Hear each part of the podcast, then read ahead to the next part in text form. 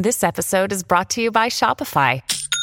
Forget the frustration of picking commerce platforms when you switch your business to Shopify, the global commerce platform that supercharges your selling wherever you sell. With Shopify, you'll harness the same intuitive features, trusted apps, and powerful analytics used by the world's leading brands. Sign up today for your $1 per month trial period at shopify.com slash tech, all lowercase. That's shopify.com slash tech. Hola, esto es New Books Network en español.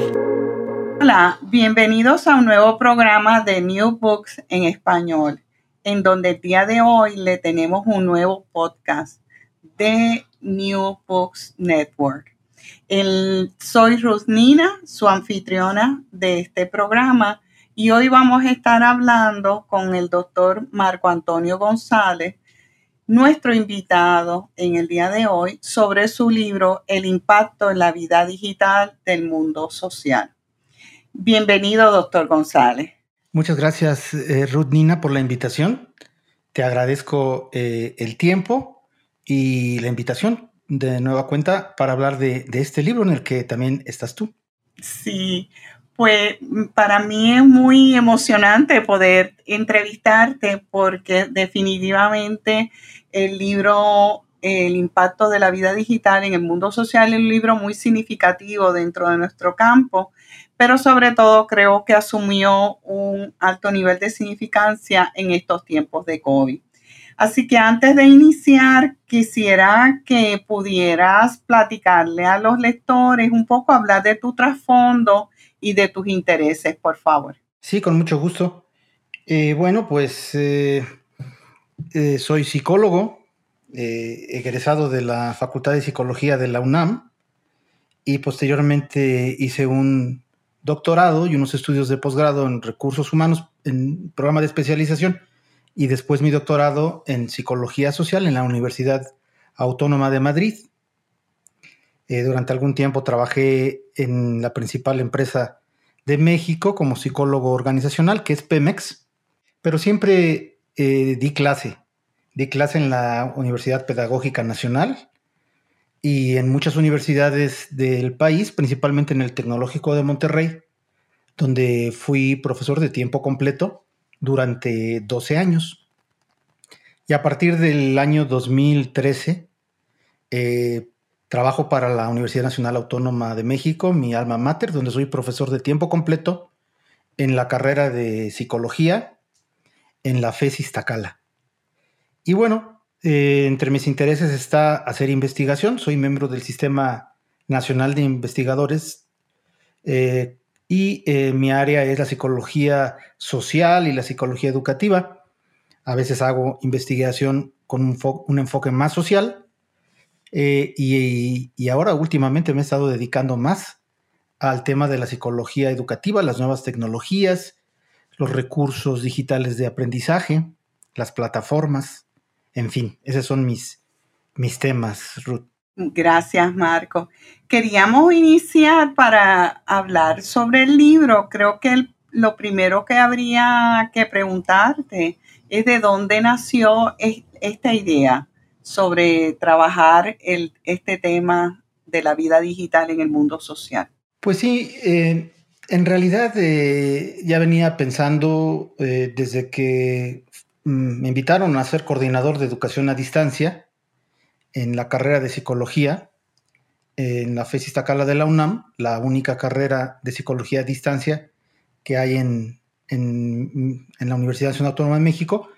Y como coordinador y administrador de la carrera, me di cuenta que los problemas de los estudiantes no se limitaban solo a los problemas eh, de clase, a los problemas de relación profesor-alumno, eh, profesor con materiales eh, educativos entre los mismos estudiantes, sino que el problema eh, que pudieran llegar a tener estos estudiantes debería entenderse desde un contexto más amplio.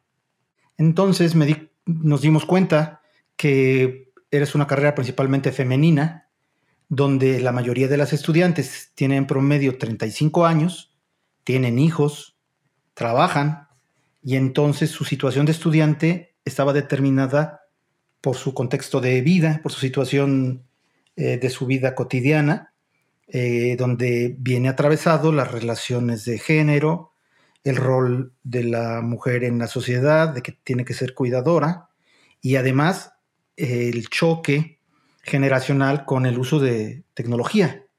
Y como eran, es una carrera principalmente eh, que hay mediación tecnológica, pues eh, empezamos a hacer investigación sobre este tema. Y nos dimos cuenta que eh, la vida digital, también en, esa, en esos años, que fue en el 2013, 2014, estaba teniendo cada vez más presencia en la vida cotidiana de las personas de todas las edades y la vida digital estaba impactando en la manera de relacionarnos. Fenómeno que no ha parado desde hace desde el 2005, desde que empezó, Así desde es. el 1995, que empezó Internet hasta ahora, ¿no?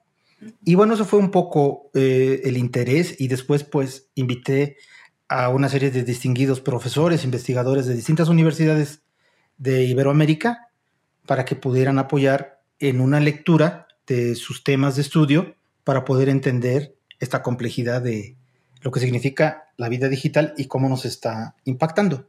Ok. Y, y entonces, e interesantemente, esto inició como parte de una preocupación dentro de tu contexto laboral, como bien nos estabas platicando, eh, y hiciste puente con otras, um, con otros académicos, eh, eh, porque sé que esto era parte de un evento que quería un poco que explicaras ese trasfondo también.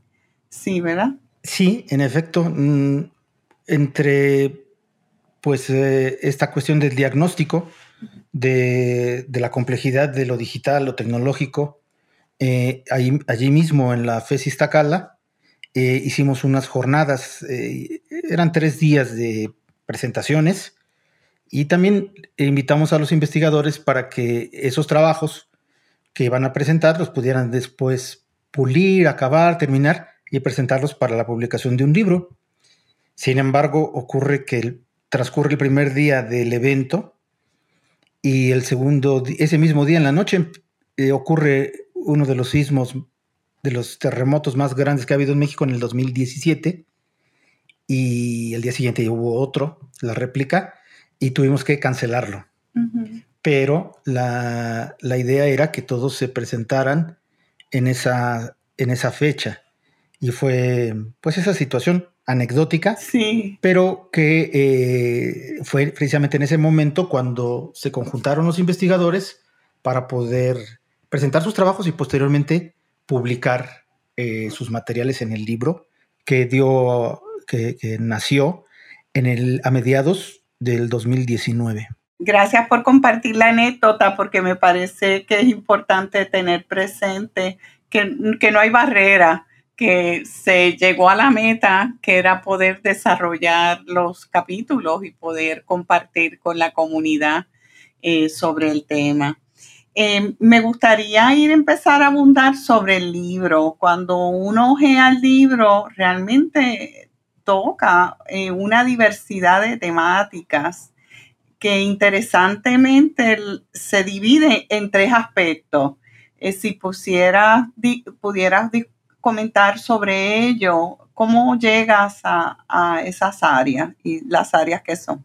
Bueno, en realidad eh, el libro puede tener muchas formas de... pudo haber tenido muchas formas de integración, uh -huh.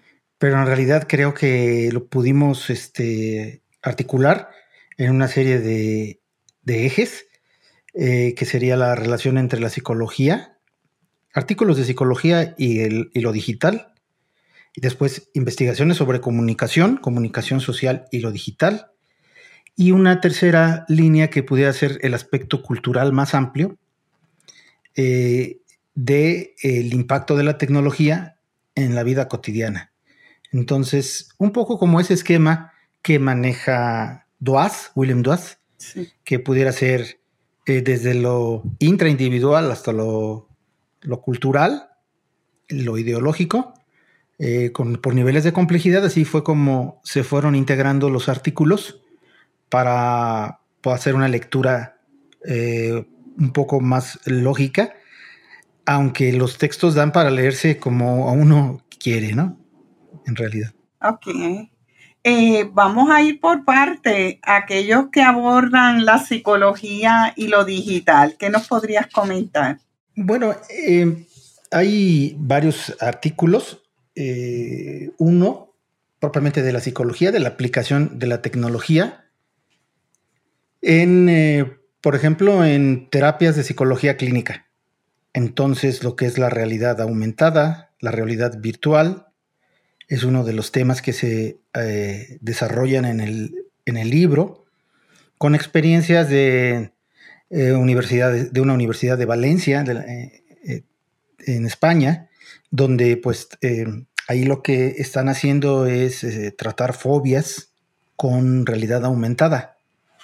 Y es muy interesante cómo a través de realidad aumentada, por ejemplo, la fobia a las cucarachas, puede ser tratada a través de estos lentes de realidad virtual y donde se incluyen elementos inexistentes que son, van pasando por una cucaracha a, varias y, ir generando pues una tolerancia eh, a través de estas técnicas terapéuticas que pues no me cabe la, la, menor duda de que tú sabes más del tema, pero digamos que la utilización de la tecnología es muy eficaz para el tratamiento de esas fobias a través de pues la tecnología de punta que se está llevando a cabo en esas universidades. Hay otro artículo que me gusta mucho porque es de mi propia eh, centro de trabajo, mi, mi carrera del SUAYET eh, de Psicología Iztacala, donde hacen evaluaciones en, en línea. Entonces, eh, dada la necesidad que no solamente existe en México, si yo digo que en toda América Latina y quizá en el mundo, pero en algunos lugares con una mayor urgencia, que es eh, especialistas en la, en la terapia, en el apoyo psicológico, eh, pues entonces se han desarrollado sistemas para que puedan generar evaluaciones y, y detectar problemas que deben ser tratados en la consejería psicológica o en la terapia. Y entonces a partir de esos sistemas en línea, pues se pueden canalizar a las personas, eh, principalmente alumnos, a que sean apoyados eh, psicológicamente. Interesante eh, ese trabajo. Em, y de los del, de cyberbullying, ¿qué nos podrías decir? Ah, bueno, pero hay, falta uno que quisiera mencionar, ah, el tuyo, Ruth. Ah, que tú puedes eh, también hacer precisiones, pero es muy interesante. los nuevos modos de comunicación en la relación de pareja, porque con la, utilización de, mm, primero de los eh, teléfonos celulares, de cell phones, y posteriormente denominados smartphones, el teléfono dejó de ser una, un aparato para hablarnos y hablar de voz, eh, como usualmente se, utilizaba un teléfono, a ser un aparato principalmente de mensajería, de mensajería textual en primera instancia y posteriormente con emoticones y fotos y videos. Y esa es la gran transformación de la comunicación utilizando medios digitales eh, que ahora ha tenido una gran importancia durante la pandemia en términos escolares, pero lo importante del artículo es cómo esto impactó las relaciones de pareja y empezaron a suscitarse pues muchos problemas porque había una duda eh, entre una de las muchas cuestiones que se abordan sobre la confianza, ¿no? que es uno de los temas principales eh, al utilizar el teléfono eh, como un medio de como si fuera una interpósita persona para mandar mensajes. Eh, entonces se crean conflictos que ya se han también revelado en muchos artículos e inclusive películas. ¿no? Me parece muy interesante este artículo porque eh, exige o, demanda pues una mayor eh, confianza y establecer una nueva forma de resolver conflictos de comunicación con la pareja principalmente. Sí, qué bueno que te gustó, pero es, ciertamente trae, abre una puerta, esa investigación ha abierto una puerta a una, a una línea de campo en América Latina sobre los temas de los conflictos que puede provocar el, medio de comunicación de un celular. Muy bien. Y después sí viene lo del ciberbullying, que ha sido eh, pues realmente preocupante y bueno, a tal punto de que ya es de urgencia el abordar estos temas de, del acoso por mediación tecnológica, las diferentes modalidades de acoso, que es lo que la autora plantea en su texto, la doctora Leticia Osornio, y cómo eh, inclusive se llega no solamente al acoso como tal, sino al chantaje, a, utilizar el medio digital como forma de, transferencia de información íntima. En uno, de los pues, eh, ejemplos más dramáticos este, eh, insoportables del mal uso de los medios tecnológicos cuando mm, comparten material íntimo, ¿no?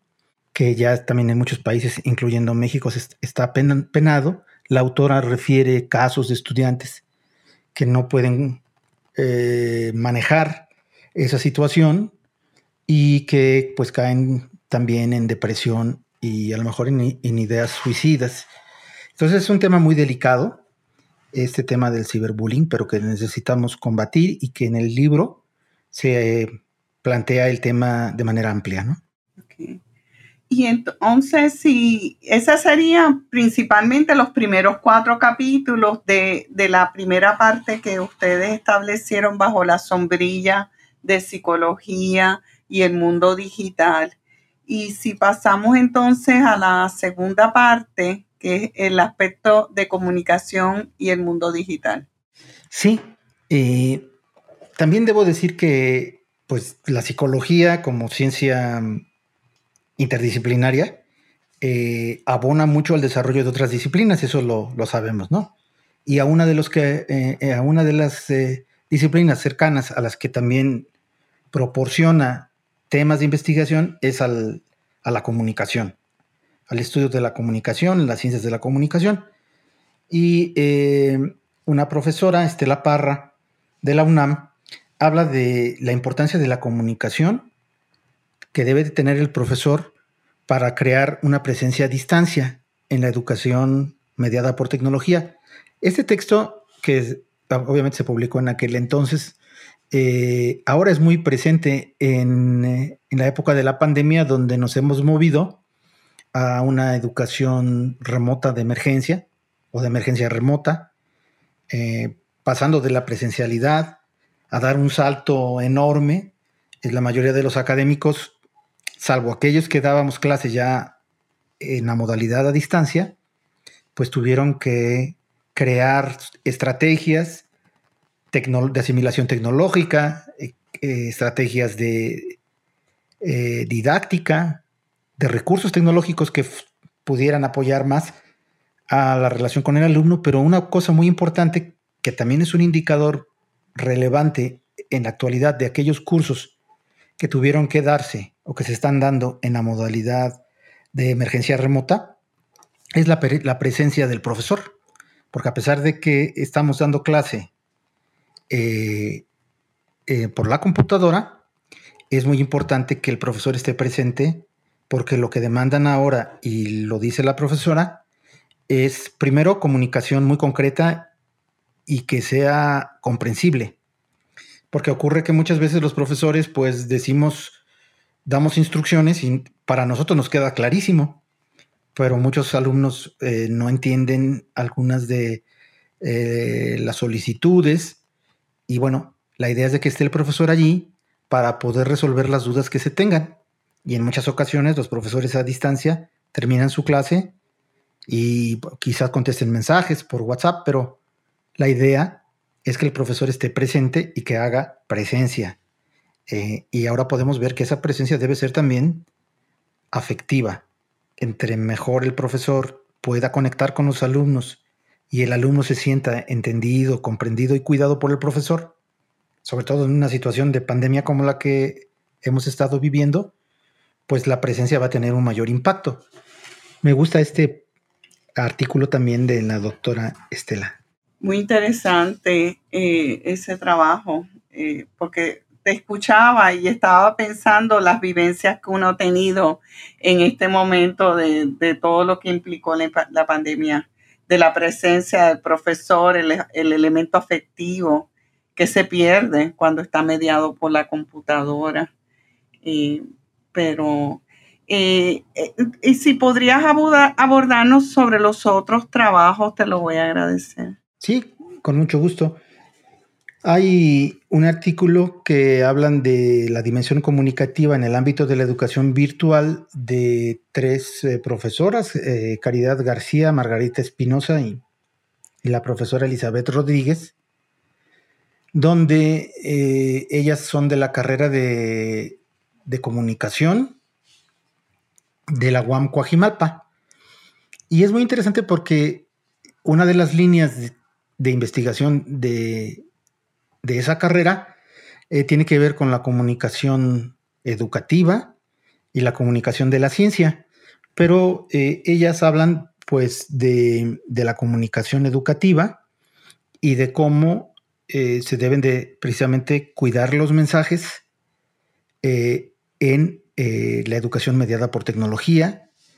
Hablan un poco de esta idea de poder em, ser empático con los estudiantes y eh, establecer o diseñar cursos donde la comunicación textual y el contacto que deben tener los profesores con los alumnos en sus cursos a distancia, pues esté lo mejor sustentado posible. Entonces, cuidar mucho esta idea de la comunicación em, me parece también relevante y nos puede ser de gran ayuda a todos los profesores porque a veces asumimos mucho el rol del profesor que nuestros compromisos, digamos, en la relación educativa llegan hasta cierto punto y bueno, es muy importante cuidar que todo aquello que se está eh, solicitando, reflexionando, retroalimentando, pues se exprese de la mejor forma. Entonces, eh, ellas hacen hincapié en este punto. Ok, muy bien. Eh, el capítulo de la brecha digital me pareció muy interesante em, también dentro de ese bloque porque veo que es asumir una de las preocupaciones que hay desde las Naciones Unidas de cómo manejar este tema de la, de la brecha digital, sobre todo en, las diversas generaciones que comprenden las poblaciones. Y que también se vio con lo del COVID. Definitivamente, eh, Ruth. El artículo es muy interesante, hace una y muy amplio, y el doctor Octavio Islas y su esposa Amaya Rivas, que son profesores eh, en Ecuador, y Fernando Gutiérrez, que es, un, que es profesor del Tecnológico de Monterrey, Campus Estado de México. Han trabajado desde hace mucho tiempo juntos haciendo investigación en comunicación. Y aquí lo que hablan, dan estadísticas, hablan de la, el hecho de cómo está principalmente en América Latina la brecha digital, hasta donde hay cobertura de Internet en los distintos países. Em, cómo se hace el consumo de Internet eh, en cada una de estas naciones y, lo que hace falta, ¿no? Para poder eh, cubrir la problemática de la brecha digital, que pues es un, a la larga, pues va a generar un, un analfabetismo en el uso tecnológico, que es uno de los ámbitos más importantes del desarrollo social y económico de los países. Entonces aquí hacen esa referencia eh, sobre la importancia de que esa brecha se, tenga, se tiene que acortar y da pie a, muchas reflexiones que, como bien señalas, em, explotó ahora con la pandemia, porque en el caso de México, todos los países de América Latina, eh, hubo eh, desde niños hasta estudiantes de la universidad que no pudieron continuar con sus estudios porque no tenían ni conectividad ni equipos suficientes que pudieran soportar eh, la conexión en streaming de videos o poder desarrollar trabajos eh, de video, podcast, etc. Entonces a uno le salía muy caro porque, pues claro, el servicio de internet en los hogares este, no es barato y eh, también tuvieron que abandonar, también por razones económicas, eh, se tuvieron que, tuvieron que trabajar, etcétera, los estudiantes de la universidad, y después se dio un fenómeno en los niños que se repitió en, todos los países de Latinoamérica, y era el hecho de que pues son muchos niños a veces los que están en casa, eh, están en, en el confinamiento obligado, y pues todos tenían que estudiar y hacer sus tareas y había poco equipo y entonces muchos fueron abandonando y pues la brecha lo único que ha hecho fue ahondarse en muchos casos y ahora ha tenido un impacto en, el rezago y en el abandono de los estudiantes de todos los niveles escolares. Eh, también muchos eh, organismos internacionales sobre este tema importante que aborda Octavio y su equipo, Octavio Islas, pues refiere que es importante que existan ya inversiones, inversiones en tecnología, en redes, en búsqueda de abaratar los servicios, en dotar a los alumnos de equipo. Se hicieron muchas em, estrategias para tratar de que ese problema eh, se minimizara. Por ejemplo, en el caso de la UNAM, eh, dieron tablets eh, para apoyar a los estudiantes y algún apoyo que dieron algunas empresas para poder tener conectividad. Pero bueno, el problema era muy amplio y, y lo estamos viviendo ahora, ¿no? Sí. Y yo diría también, Marcos, que esto abrió más la, no tan solo la brecha digital, sino la tensión que hay en términos de conflictos de clases sociales, porque eh, eh, al no tener los recursos económicos para tener tecnología, eh, pues la gente quedó rezagada y definitivamente los países que sí tenían las tecnologías, pues siguieron, eh, no le impactó tanto, por ejemplo, este momento histórico de, del COVID, pero sí, y trajo otros elementos también eh, de lo que es la deserción escolar a todos sus niveles, desde la primaria hasta a nivel universitario. Por lo menos esa ha sido la experiencia aquí en Puerto Rico esta mañana estaba escuchando de que en la radio estaba diciendo el secretario de Educación que, hay que reponer ah, clases remediativas porque están sumamente atrasados en todos los niveles los estudiantes y muchos dejaron de participar de la escuela el hacer digital. Así que, creo que, que, hay mucho que escribir todavía de la brecha digital. Eh, quería que nos hablara. Ajá, comenta.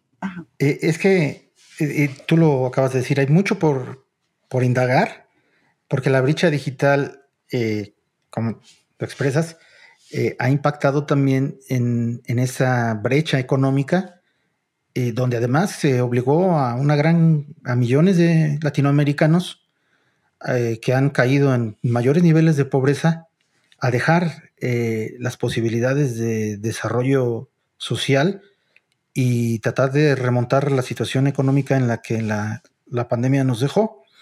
Eso por un lado. Y luego por otro, pues hay una brecha entre eh, jóvenes, niños y, estudiantes universitarios que van a la universidad y que pues no tienen las mismas condiciones y aún así están haciendo un esfuerzo muy grande algunos estudiantes y uno de los apoyos que creo que sería interesante es que los profesores, y también lo, he estado leyendo, puedan eh, intentar dejar actividades académicas de mediación tecnológica con aplicaciones o, programas de bajo consumo de, red, ¿no? En lugar de pedirle al alumno que se suba a una plataforma, se puede enviar por WhatsApp que por cierto también en algunos países eh, ricos o en mejores condiciones que en América Latina, por ejemplo España, se utilizó mucho el WhatsApp como espacio para compartir ligas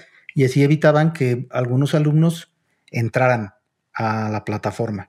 Entonces, creo que son algunas de las estrategias que haría que sería bueno buscar en el futuro.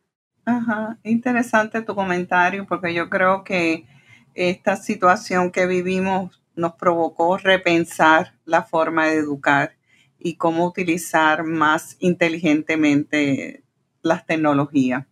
Eh, ciertamente lo, creo.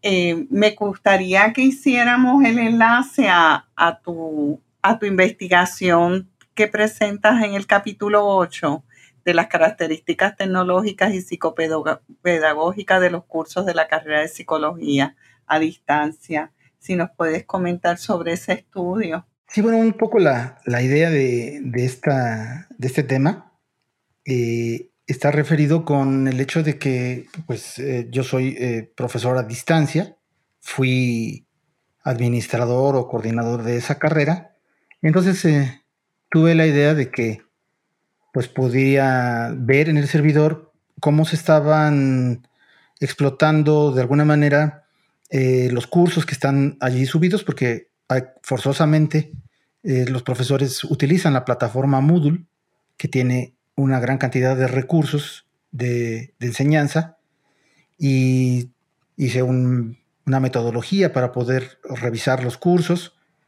Y bueno, me di cuenta que hay muchas áreas de oportunidad, a pesar de que la carrera es eh, totalmente basada en la mediación tecnológica, pues los cursos están subutilizados, los que están en, en Moodle, y, por ejemplo, muchos cursos em, solamente se limitan a eh, subir y eh, solicitar y eh, recibir tareas. Y todo lo que tiene que, ver con foros, chat, librerías, encuestas, libros que se pueden generar o apuntes colaborativos, pues no son solicitados por los profesores. Y ya yendo más a fondo, pues también puede, encontrar que los profesores no basan sus clases en técnicas didácticas que pues dan la posibilidad de tener un aprendizaje más activo y colaborativo, sino que eh, se han limitado a la solicitud de tareas, ¿no? Entonces es un, un, estudio crítico una de las carreras existentes en la universidad y que eh, lo que se eh, esperaría es que eh, se generaran el, uso de los recursos tecnológicos. me, provoca preguntarte dos cosas sobre lo que nos acabas de exponer. Uno, que para conocimiento de otras personas, que si es una población grande que ustedes tienen en la carrera de psicología a distancia, y lo segundo es porque tú crees que eh, el motivo por el cual las, las personas no, no, están utilizando este, este medio de la manera más óptima. Bueno, primero porque no hay un perfil de profesor a distancia en la UNAM. Entonces, durante mucho tiempo, los profesores que entraron, que son los fundadores, porque la carrera tiene eh, poco tiempo, tiene 20 años, Em, casi. Ah. la, idea es que eh, eran profesores presenciales. Y entonces, eh, como ocurrió en muchas universidades cuando empezaron a darse las carreras a distancia, y ahora también se está demandando con la pandemia porque se solicita una didáctica digital. Eh, muchos alumnos lo que dicen es que el profesor quizás está tan acostumbrado a dar clases presenciales que da las clases expositivas y no se aprovecha la plataforma para poder compartir recursos digitales o al menos hacer discusiones grupales, reflexiones, trabajos colaborativos, clases inversas. Eh, y eso es ahora. Entonces, eh, ese es un problema, ¿no? Los profesores realmente, pues son profesores que dan clase, bajo la modalidad o la idea de que están dando una clase presencial eh, aterrizada a una plataforma. Y la otra también creo que es eh, problemas de Eh, no existe el perfil del profesor y por lo tanto la capacitación de profesores eh, tampoco eh, existe tratando de buscar un perfil. Pero fíjate, Ruth, que a partir de la pandemia, y, y, esto está cambiando, porque los profesores también se han hecho más críticos sobre su trabajo, lo que antes era considerado como una eh, enseñanza de segunda, que es la, la, enseñanza a distancia, que decían, bueno, es que tú no estudias en realidad porque tomas tus cursos por internet. Y es una crítica en todas partes del mundo que piensan que la educación eh, eh, a distancia es de segunda. Pero ahora con, con la, transición obligada de la presencialidad al uso de tecnología digital, pues se han dado cuenta que no, muchos que, eran injustos porque se necesita planeación, se necesita eh, generar recursos, establecer estrategias de comunicación con los estudiantes, tener dinámicas de enseñanza más rápidas. Y creo que los profesores también están cambiando, los profesores de la, de la modalidad a distancia, eh, por esta misma situación. Ok. Eh, pues me parece, eh, eh, eh, es que estaba pensando, por ejemplo, la situación de Puerto Rico, donde si usamos Moodle en este momento de lo digital, y, lo que vi es que nosotros sí hacemos muchas actividades, sí les ponemos muchas actividades, eso sí, como hacer un diccionario digital, este, foros de discusión, etcétera. Pero claro, recibimos un adiestramiento y se nos exigía que pudiéramos este, hacer esa, esos elementos, incluirlo en el Moodle. Bueno, pues vamos a seguir con la tercera parte, eh, que es el impacto social y cultural del desarrollo de la tecnología y vida digital. Eh, no sé cuál te gustaría comentar de, en términos generales, si tienes alguno en particular de los capítulos. Pues mira, eh, si quieres nos seguimos. El, artículo, la profesora Guadalupe Vadillo okay. es una profesora que es la directora de la, del bachillerato a distancia de la UNAM, que dicho, que dicho sea de paso es, desde mi punto de vista, el modelo eh, de, de educación a distancia más avanzado que existe en la universidad, en mi universidad. Y entonces ella eh, ha establecido, por ejemplo, el avance de las, eh, de las asignaturas o de las materias durante el bachillerato a distancia, este, de una metodología en la que los alumnos este, pueden no eh, ir acreditando las unidades de una asignatura, o la idea es de que fracasen en su avance para que se regresen. Y entonces eh, no se reprueban o no se suspenden a los alumnos por haber eh, por no haber acreditado una unidad, sino que se les pide que la vuelvan a hacer. Se les enseña a los alumnos entonces a que deben hacer un mayor esfuerzo para, para pasar. Una vez que acreditan las unidades que conforman la asignatura, entonces ya acreditan la materia. Es muy interesante porque se les enseña a los alumnos a, a reconocer que necesitan, que pueden fracasar, pero que tienen que volver sobre sus pasos, volver a revisar y avanzar. Entonces es una metodología muy interesante. Inclusive se ven los pasos que van llevando como si fuera una ruta de un mapa en esas asignaturas.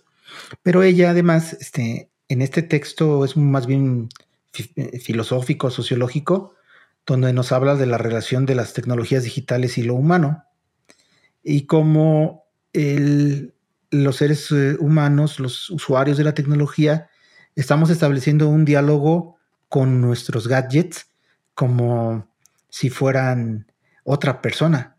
O sea, los estamos humanizando. El Siri, Alexa, eh, los aparatos de Google a los que uno les habla y responden. Cuando les pedimos verbalmente a los navegadores eh, de Waze o equipos, y van teniendo un diálogo con nosotros. Entonces vamos desarrollando una relación afectiva y emocional con los servicios de tecnología o los gadgets. Eh, nos estamos, digamos, estableciendo una relación de, una inteligencia humana, con una inteligencia artificial bastante humana. Eh, también habla del tema de los MOOCs, de cómo estos cursos eh, podemos ir avanzando y teniendo un tutor y estableciendo una eh, relación a través también de la inteligencia este, que, se tiene artificial con estas formas de enseñanza. Habla del, de cómo esta realidad se va volviendo más elástica y nos va configurando una relación, pues sí, con la tecnología, donde la empatamos con lo humano. Me parece bastante interesante este artículo. Qué bien. Eh, por efecto, eh, no sé si querías comentar otro más para entonces pasarnos a la tercera parte, que nos quedan 10 minutos. Bueno, eh, podemos hablar del artículo de Manuel González Navarro de la UAM Iztapalapa, su psicólogo social, el capítulo de él se llama El pensamiento y las prácticas sociales en la era del mundo digital. Y básicamente a contracorriente, o no a contracorriente, pero más bien en la línea del pesimismo tecnológico, él habla sobre las limitaciones y es muy crítico sobre lo que nos, muchos consideramos un avance eh, de las tecnologías para el aprendizaje y el desarrollo intelectual de las personas y las posibilidades que nos da todo el uso de la tecnología. Él sostiene lo contrario. Más bien es pesimista y habla de que pues están acabando con la memoria. La memoria ya no está en las personas, sino en los espacios tecnológicos.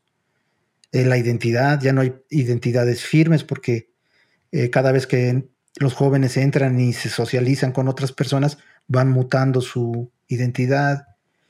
Y pues todos los riesgos que hay en Internet, que es un espacio violento, ya no es lo que se pensaba en su inicio. Y pues yo pienso que es un artículo interesante para leer críticamente otro punto de vista eh, sobre la tecnología y lo digital y cómo está impactando negativamente desde el punto de vista de los autores en, eh, la comprensión de, un mundo eh, a futuro. Me gustaría, hay otro que me llamó mucho la atención, digo, todos me gustaron, pero me impresionó el de los cuerpos tecnológicos. Sí. Eh, todas las implicaciones que si quisieras compartir sobre este trabajo. Bueno, el profesor Juan Soto también de la UAM eh, Iztapalapa presenta pues, un texto bastante novedoso Mm, él hace una investigación sobre los cyborgs, que son, uno podía pensar que solamente aparecen en las películas de ciencia ficción, pero uno ya puede modificar su cuerpo. La idea es, podemos modificar nuestro cuerpo para introducir la tecnología en nuestro cuerpo y, ser cyborgs. Y no es una cuestión de, de que se vea en Black Mirror o series futuristas o películas como Robocop, sino que realmente uno puede eh, eh, ponerse chips en el cuerpo, fortalecer los brazos para hacerlos eh, mecatrónicos, poderse poner una cámara de video en, la visión para grabar todo lo que uno está realizando. Y bueno, es un texto también muy aventurado, pero realista, porque eso está ocurriendo. Hay muchos casos de gente que está modificando su cuerpo. Y bueno, también hay ya quien se puede poner un chip en su cuerpo para que pueda ser ubicado donde esté. Y, bueno, esa es una idea, ¿no? Es muy, muy sorprendente el, artículo eh, porque esto tiene implicaciones en la identidad de las personas, ¿no? y éticamente hablando eh, también. Ese, es un punto, ¿no? Es válido éticamente hacer eso, que te esté alguien, no sé, mirando y grabándote sin que tú te des cuenta porque tiene una cámara en el ojo. Y, bueno, tiene sus, eh, sus discusiones, pero parece que ese será eh, el futuro del desarrollo tecnológico eh, a través de, su, de implantes corpóreos, ¿no? Sí. Es muy, muy interesante lo que planteé me parece eh, ciertamente muy significativo. Eh, quería también preguntarte en este proceso que hemos hecho toda una mirada prácticamente de casi todo el libro, aunque sí faltaron unos capítulos porque son bastante, eh, era sobre eh, cómo fue recibido el libro en términos de sus aplicaciones y su utilidad, qué, ha sido la retroalimentación que te han dado. Pues mira, el libro se hizo, se hicieron algunas presentaciones, no muchas, porque pues lamentablemente nos los entregaron a mediados del 2019. Se hicieron dos o tres presentaciones en la misma eh, FES Tacala y en la Facultad de Psicología de la UNAM. Y cuando teníamos todo preparado para hacer una difusión mayor, pues vino la pandemia. Eh, pero el libro eh, se ha vendido principalmente en la FES. Eh, y bueno, la buena noticia es que el día de este lunes ya se abrió la, escuela y pues yo creo que vamos a tener mayor presencia porque de hecho el libro no se ha presentado como debiera. Creo que es un libro muy relevante e importante. Sé que la universidad tiene un sistema, o no sé si esté asociado con Amazon, pero mucha de la colección de, la UNAM va a pasar a venderse eh, en línea. Ah, mira pues esa es una buena noticia porque pues ya es el sistema de ventas eh, de, libros eh, más importante. Y, esperemos que pronto pues podamos eh, presentarlo ahora sí formalmente porque tuvimos muy poco tiempo hasta antes de que nos alcanzara la aparición de, del bicho SARS-CoV-2 famoso. Pero bueno, ya hay que ser optimistas, a diferencia de uno de los autores que tiene su punto de vista pesimista muy respetable, pero creo que hay que ser eh, optimistas de que pronto lo podremos presentar. Y Marco, si miramos el libro en general, ya que tenías participantes, escritores de distintos países, eh, ¿tú podrías, qué podrías comentar en términos de las experiencias que están reportando sobre el impacto eh, del mundo digital a la vida cotidiana? ¿Crees que estamos son situaciones similares o, ves distinciones? Yo creo que en general eh, son muy similares.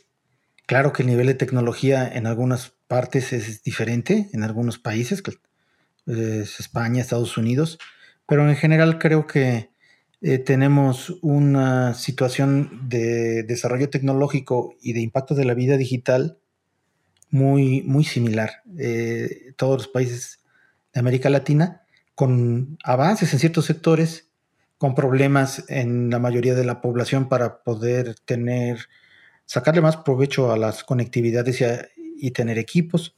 Pero creo que mm, en, general, eh, tarde o temprano, eh, las, todas las sociedades nos estamos adentrando a esta vida digital, al gobierno digital, que también es importante, eh, a la ciudadanía digital, ya todo se está haciendo a través de los equipos de tecnológicos o gadgets.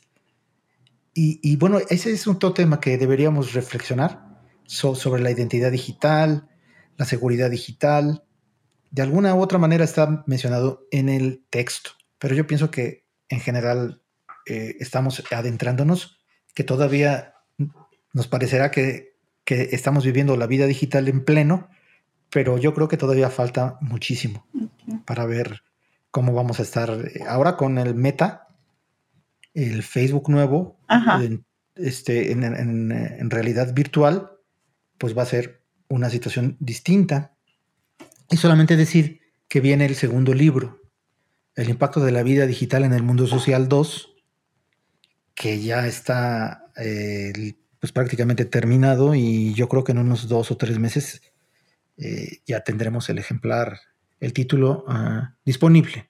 Ah, pues muy bien, porque eso te me adelantaste, porque quería que nos abordaras, comentaras cuáles son el futuro de, además de este trabajo, considerando tus investigaciones sobre este tema.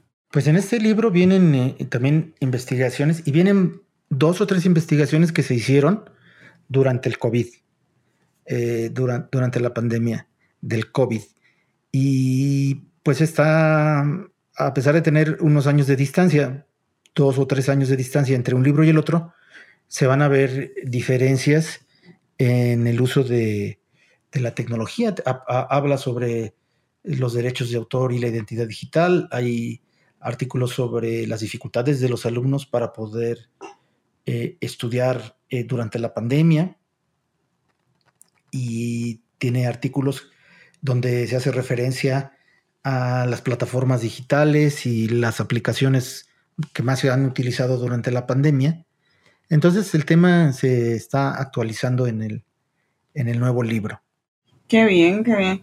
Eh, a modo de ir cerrando, eh, me gustaría rescatar la primera oración de tu, del, último capítulo. Eh, en las conclusiones, y voy a citar, dice, a 25 años del inicio del Internet, se puede afirmar que su impacto ha transformado la vida cotidiana de las personas de manera positiva y negativa. El incesante avance tecnológico ha modificado los escenarios laborales, educativos, de ocio, de comunicación y de diversos servicios. La tecnología móvil y el Internet de las cosas prueba de ello me gustaría ver si podríamos, a modo de resumen, si podrías decir qué elementos destacan considerando los trabajos que se presentan en esta recopilación, eh, en un producto hecho como un libro, aspectos positivos que tenemos sobre el mundo digital y los negativos. ¿Qué, tú podrías decir después de haber revisado y ser editor y investigador de este documento? Pues sí, eh, ahora sí que la valoración todavía está a debate eh, de lo que uno puede considerar que es positivo o a lo mejor algún otro autor considera que no lo es tanto.